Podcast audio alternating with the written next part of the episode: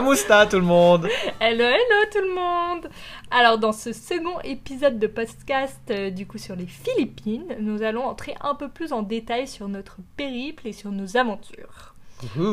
Yeah. Bon, tout d'abord, on s'est concentré sur euh, deux régions, parce que comme vous avez pu l'entendre de Charlie dans le premier podcast, il y a beaucoup d'îles et on ne peut pas tout faire. Donc nous avons décidé de nous focaliser en premier euh, sur les îles au centre, donc c'est les Visayas, et euh, l'île de Palawan.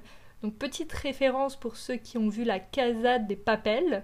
J'ai pas vu moi. Voilà, super. L'île de Palawan, donc c'est une île un peu à l'ouest, assez paradisiaque, et c'est là où le professeur attend Raquel après avoir euh, réussi le braquage. Donc on voit des belles images. Voilà. T'as spoilé là en fait. Petit aparté, mais non, c'est déjà sorti depuis hyper longtemps, j'ai rien spoilé. Et bien sûr, bah, on a fait Mani euh, quand on est arrivé. Euh, oui, voilà, ça on en a déjà un peu parlé dans l'épisode précédent, on va pas s'attarder.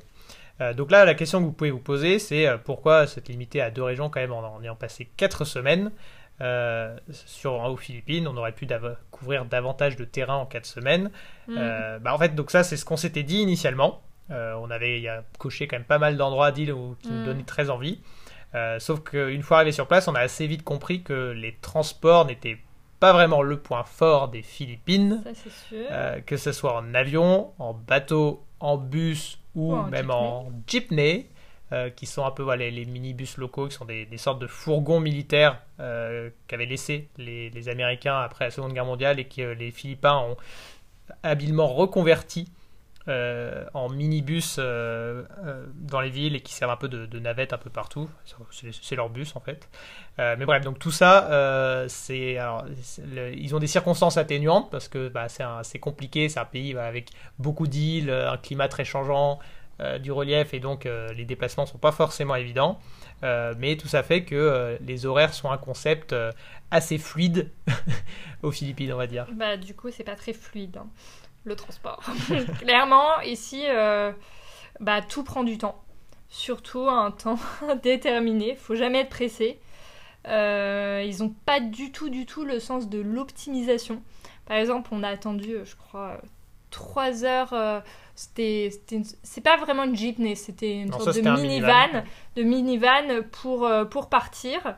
Et, et bien sûr, au moment où on part, il s'arrête quoi 10, mètres, plus loin pour prendre de l'essence, qui prend encore 10 à 15 minutes.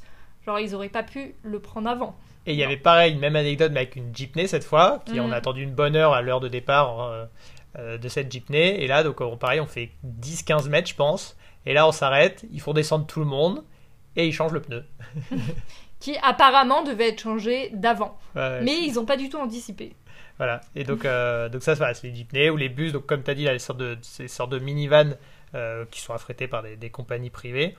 Euh, un concept assez marrant qu'on a découvert sur place, c'est qu'en fait, même quand il y a un horaire qui est donné, qui est écrit noir sur blanc, bah, ces minivans, ils partent, en fait, ils partent que quand ils sont remplis. Mmh. et donc, alors, le remplissage façon Philippines, ça veut dire 4 voire 5 personnes par rangée, hein, plus une à deux personnes éventuellement sur le toit ou accrochées derrière. Euh, et puis donc ça, voilà, c'est pas grave. même si c'est 3 heures après leur départ prévu, euh, ils préfèrent faire un bon trajet bien bourré que, que d'essayer de faire deux trajets dans la journée euh, quasi remplis. Donc bref, tout ça pour dire qu'il faut savoir être patient aux Philippines, mais que la bonne humeur des mm. Philippins aide bien évidemment à faire passer la pilule. Oui. Autre expérience qui peut s'avérer un peu frustrante, si on s'y attend pas du moins, c'est le passage quasi obligé dans toutes les activités qu'on fait euh, par des tours organisés. Vraiment, on est, on est babysité, quoi qu'il arrive. Euh, et c'est pas trop ce qu'on cherche nous dans notre voyage. On aime bien être indépendant, avoir nos horaires, ne pas avoir quelqu'un qui nous dit euh, tu dois faire ci, tu dois faire ça, va ici, va là, t'as ton temps. Bref. Donc là, clairement, par exemple, l'anecdote. donc on a, on était une des premières îles sur lesquelles on s'est arrêté, donc l'île de Bohol et plus exactement la presqu'île de Panglao. Euh, on s'est dit, voilà, donc une des choses à faire, des must, c'est d'aller voir des mini-îles au large que sont euh, Bali Kazakh et même Virgin Island. Voilà, donc tout le, nom même déjà fait rêver. Euh, on s'était dit, pour y aller, bah, il faut utiliser des petits bateaux locaux. Donc ça s'appelle les, les Banca là-bas aux Philippines.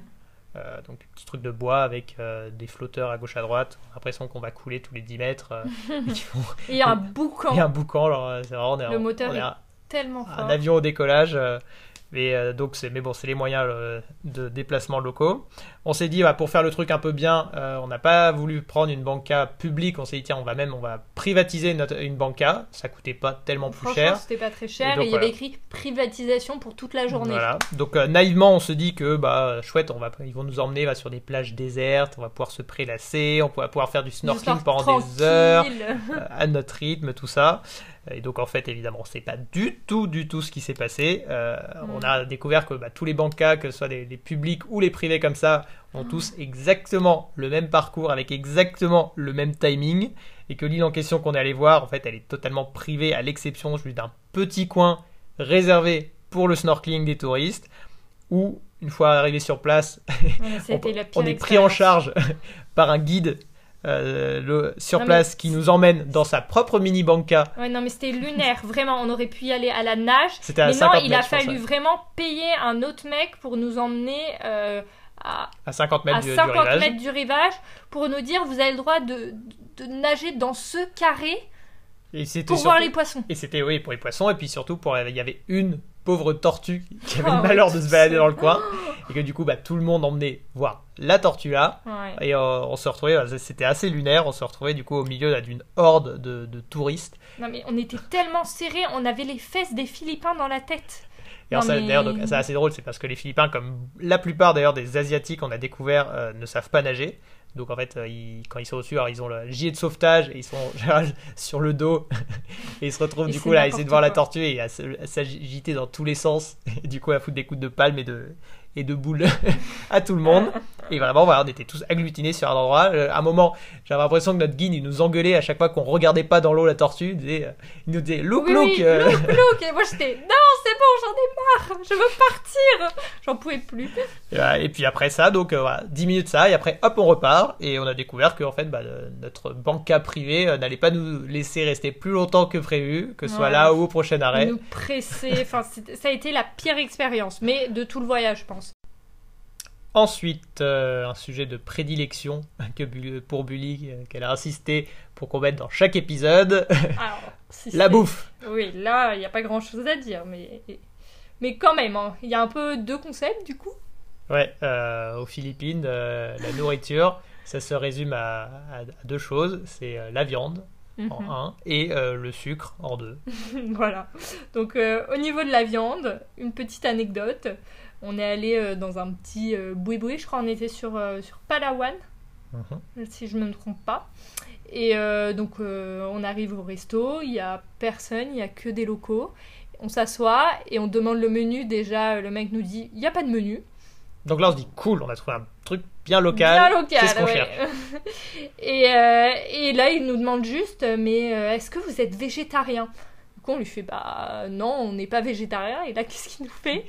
Ah bah c'est bien dommage J'avais un super plat végétarien, mais en gros, bah, comme vous n'êtes pas végétarien, je vais pas vous le C'est proposer. dommage.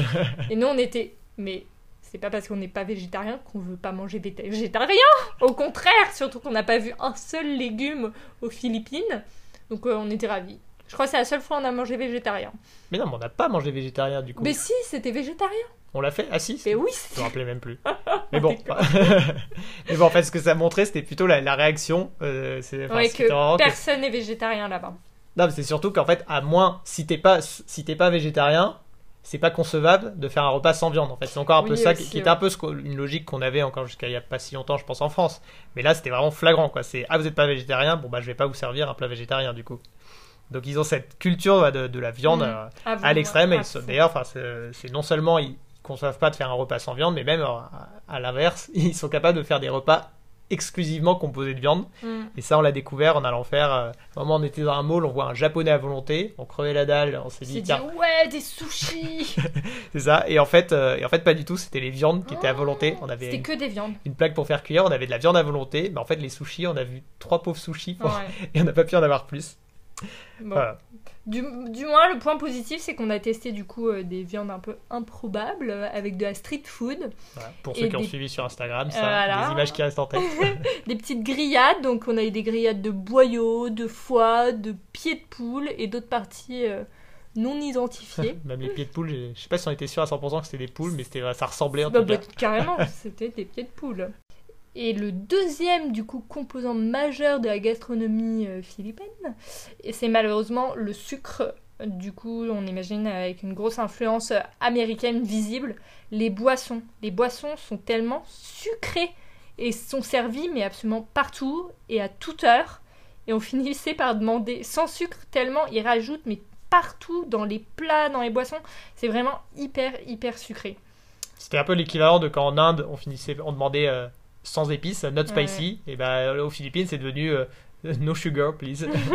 Parce que bah, même dans des boissons qui, qui étaient censées être healthy, on allait prendre un petit smoothie, un petit truc, enfin un petit jus de fruits. Ils rajoutaient Ouais, bah, tellement en fait, de il y avait du sucre partout. que ça devenait vraiment écœurant. Voilà. Mais bon, alors après, c'était comme en Inde quand on demandait sans épices, euh, il n'y avait pas plus de réussite quand on demandait sans sucre. euh, Mm, ouais. c'est, euh, Du coup, pour finir, qu'est-ce qu'on a remarqué d'autre? Alors, il y avait un truc qu'on avait lu, qu'on avait anticipé euh, Mm. à tort, c'était euh, et qu'on n'a pas fait voilà, qu'on a pas trop, bah, pas, ce qu'on n'a pas trop vu, c'était on avait lu que les Philippins étaient fans de karaoké. Euh, et en fait, là, donc la raison, c'est que même le concept, paraît, aurait été inventé par des Philippins. Et on en a vu quelques-uns, mais assez peu. Et pour leur défense, je pense que c'était voilà, clairement un effet Covid avec les bars encore très peu ouverts. Mm. Enfin, effet Covid, plus on était hors saison, plus voilà, les touristes n'étaient pas encore trop revenus. Euh, on a heureusement, mais heureusement parce que j'avais lu que ça pouvait grandement perturber le sommeil dans les, dans les grandes villes. Et aussi, euh, ils sont très euh, animaux de compagnie. Et notamment, ils ont beaucoup de chiens, qui d'ailleurs sont autorisés dans les Ah centres commerciaux, contrairement à chez nous. Mais en revanche, ce qui est énorme, c'est que du coup, ils leur font porter des couches. Donc, dans le centre commercial, on voit le petit chien avec une couche. Tous- non, mais c'est- il y en énorme. des pleins comme Ouais. ça, en laisse avec des couches. C'était assez, c'était- ça c'était assez rigolo. C'était très drôle. Bref, bon, pour finir euh, sur les Philippines, quand même, euh, un, mot de conclusion, c'est que euh, on est unanime tous les deux pour dire que ce sont les, les Philippins sont les gens les plus gentils qu'on a rencontrés jusqu'à Ouais, présent. les plus agréables, ils nous disaient tous bonjour, tous souriants, tous hyper contents de nous voir. y compris même les enfants. Ah. C'était c'est là qu'on voit qu'il y avait un côté quand même assez culturel où là où dans d'autres pays, un Népal en général, les petits enfants souvent ils, Ils avaient l'air plutôt peur. effrayés Peur par de nous ou En Inde, ils des, hyper des grimaces. ouais. Et là en fait même euh, même les enfants mais aussi petits. Euh, Mais hyper qu'on petits, ils nous font coucou. Enfin, c'est grand trop sourire à tous et voilà, c'est très accueillant et sans être insistant. Mm. Euh, bon, sauf, allez, sauf les chauffeurs de tuk-tuk, euh, mais ça c'est comme dans tous les pays.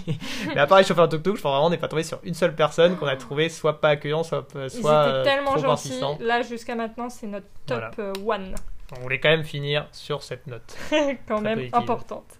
Voilà, donc euh, c'est fini pour aujourd'hui. On espère que vous avez un petit peu voyagé avec nous et que vous aimeriez découvrir euh, les Philippines. À très bientôt. Oui. Philippines.